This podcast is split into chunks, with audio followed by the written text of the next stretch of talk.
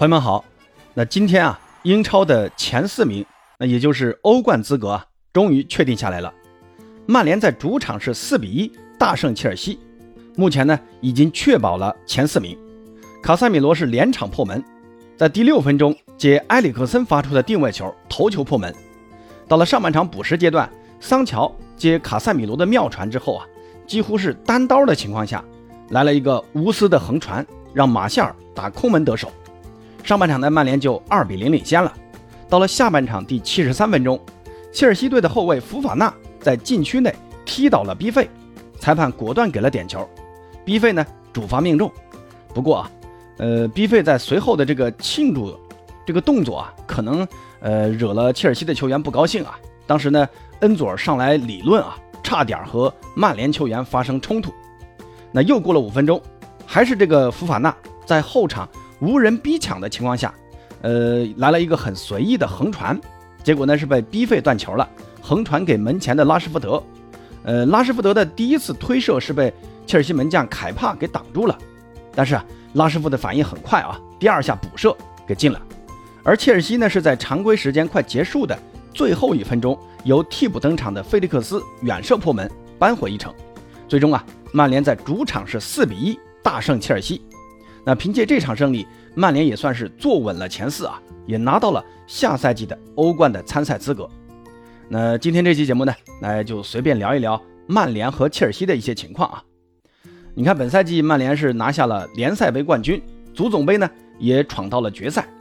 六月三号将和曼城啊争夺足总杯的冠军。目前联赛也确定拿到了前四的欧冠资格。可以说啊，曼联的成绩跟上赛季。这个只拿到第六名的这个成绩相比啊，是有了翻天覆地的变化。呃，在我看来，曼联能发生如此翻天覆地变化的最根本原因呢，就是因为主帅滕哈赫的到来。他在引援方面、用人选人方面，还有这个战术调整等各个方面啊，都给这支曼联带来积极的变化。更衣室的这种不稳定因素的及时处理，让球队度过了赛季初那风雨飘摇的时刻。那滕哈赫钦点的后腰卡塞米罗的到来呢，也让曼联的腰支棱起来了，不再是那个一打就穿的曼联。那还有就是阿贾克斯的滕哈赫旧部利马的加盟，利马的这个铁血精神啊，也让久违的曼联精神再次回归了球队。那这些积极的变化，我认为滕哈赫是功不可没的。虽然本赛季滕哈赫的球队也曾三比六输给过曼城，零比七。惨败给利物浦，但是啊，瑕不掩瑜啊，成绩才是硬道理。呃，对于滕哈赫在曼联的这首个赛季就取得这样的成绩呢，我个人啊是可以给他打个九十分的啊。那说完曼联啊，咱们再来看一看切尔西啊，这一对比呢，曼联球迷真的是太幸福了，一个合适的教练太重要了。你看切尔西这个赛季都换了两个教练了，图赫尔呢，赛季初本来执教的好好的。结果啊，因为新老板来了，被炒了鱿鱼。然后呢，新老板请来了波特。波特这个教练带带中下游球队啊，确实不错啊。但是带这种急需要出成绩的豪门球队，我觉得还是不够格啊。然后呢，波特下课了，又换成了二进攻的兰帕德。你看切尔西换兰帕德当临时教练，基本上也说明了高层对于这个赛季啊成绩已经是躺平了，无所谓了。那也可能啊是无奈之举。因为没有教练愿意在这个赛季末期来接手这样一支混乱的球队，只能啊最后硬着头皮让兰帕德来上了。结果呢，兰帕德上任之后啊，首战从打狼队开始，联赛加欧冠直接来了一个六连败，然后呢，呃三比一，呃赢了个伯恩茅斯和二比二战平了诺尼汉森林，接下来啊又接连输给了曼市双雄，那零比一输给曼城，然后这场一比四又输给了曼联。你看啊，兰帕德上任这十场比赛输了八场，你说这样的队伍啊，嗯嗯也没法带了啊。兰帕德在赛后他也说了，球员呢必须要全情投入，才有可能取得更好的成绩。这句话其实也间接挑明了，现在这支切尔西很多球员没有把心思放在球队上，没有把心思放在训练上，没有把心思放在比赛上。那这场打曼联的比赛有一个画面，我不知道大家有没有注意到啊？下半场，B 费罚进那个点球之后，当时呢，B 费是做了个手势啊，呃，也被人解读为嘲讽凯帕。结果呢，恩佐尔不服气，上前去理论。那这种为队友出头的行为呢，虽然不提倡，但我个人还是比较认同的啊。先不管 B 费到底那个动作是不是那个意思，你看恩佐上去也不是为了自己，也不是说为了要宣泄情绪，而是为了球队要为队友来理论。那但是这个时候大家发现没有啊？其他的切尔西球员都是木然的低着头往回走，准备到中圈去发球。那看到恩佐上去，这帮切尔西的队友啊也没有人上去拉架，然后就看到恩佐一个人。穿着切尔西的那个蓝色球衣，身边围了六七个曼联的红色球衣在围着他。哎，当时看到这个画面真的很奇怪啊！你说这支切尔西到底是不是一支球队啊？不管恩佐这个行为对不对，那作为队友，你说这个时候难道不应该站在一起来保护对方、支持对方吗？虽然后来呃凯帕也上来拉开了冲突的双方，但是其他人呢？所以这一幕真的是让我觉得很奇怪啊！当然了。我作为一个曼联球迷啊，也也不好说什么啊。我呢偶尔也去踢踢球。那在球场上，如果我遇到这种冲突啊，肯定是要第一时间冲上去拉开冲突的双方，而不是跟看戏一样扭着头啊往回走。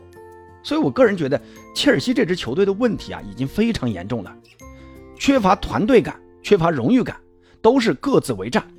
那现在听说切尔西下赛季的这个主教练已经基本确定了，是波切蒂诺。那波切蒂诺的首要任务啊，我认为就是要整肃更衣室的氛围。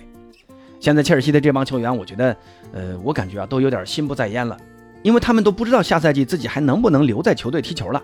所以呢，你看他们在场上踢的，呃，也不怎么走心啊，都是呃怕受伤，生怕影响了自己夏天的转会。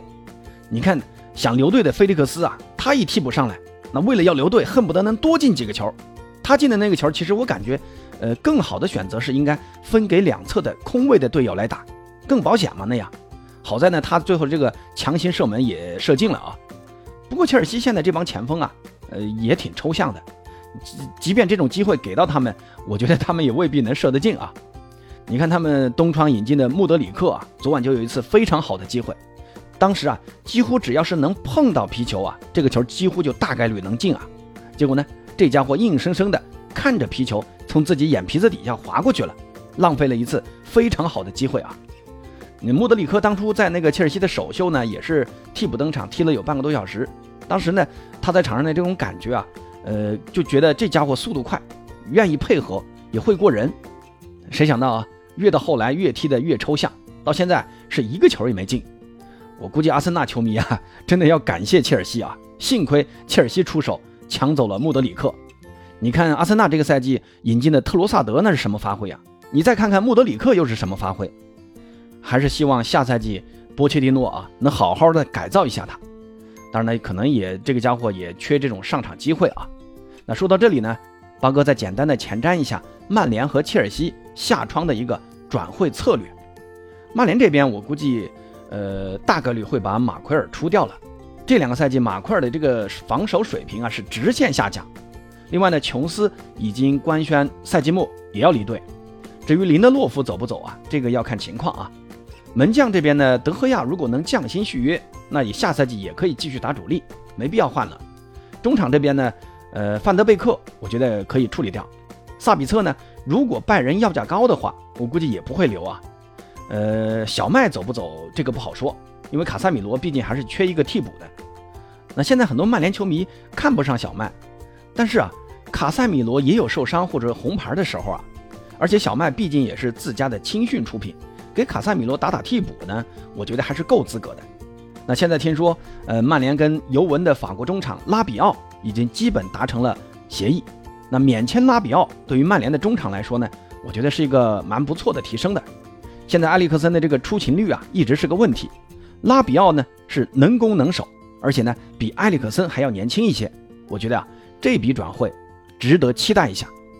至于弗雷德啊，我觉得这个夏天啊，要是能卖就尽量卖掉，回收一点资金吧，然后可以去买一个好前锋。前场的像韦格霍斯特肯定留不下了，呃，而且艾兰加、佩里斯特里那这些踢不上球的，我觉得也可以租出去啊，锻炼锻炼。当然能卖个好价钱也可以卖。呃，曼联有钱的情况下，尽量要签下凯恩。凯恩如果能来啊，下赛季的曼联真的有可能。会冲击更多的冠军。呃，反观切尔西这边呢，我觉得最大的问题不是引援，而是清理工作。门将我觉得应该不会太动啊，凯帕打主力问题不大。门迪呢，如果能卖掉，当然最好。他呢，毕竟还是有这个市场，能卖得上价钱的。防线上，我觉得查洛巴可以卖掉了。中场这边，芒特我估计切尔西留不住了啊，这个续约谈判一直没有达成一致。他是只剩下最后一年合同了啊！如果说你夏天没有合续约的话，嗯，我觉得趁早啊，高价卖给利物浦算了。另外呢，呃，我觉得加拉格尔啊，也有可能会离开球队。扎卡利亚嘛是租借过来的，已经确定这个赛季结束就不留了。呃，坎特和科瓦契奇呢，一个是年纪大了，能留嘛最好。你看坎特的合同呢，夏天就到期了，也没有续约。这个赛季呢，又是频繁的受重伤，出勤率很低啊。呃，看得出啊，切尔西在他的这个续约上还是蛮谨慎的。呃，科瓦契奇呢也只剩下一年合同了啊。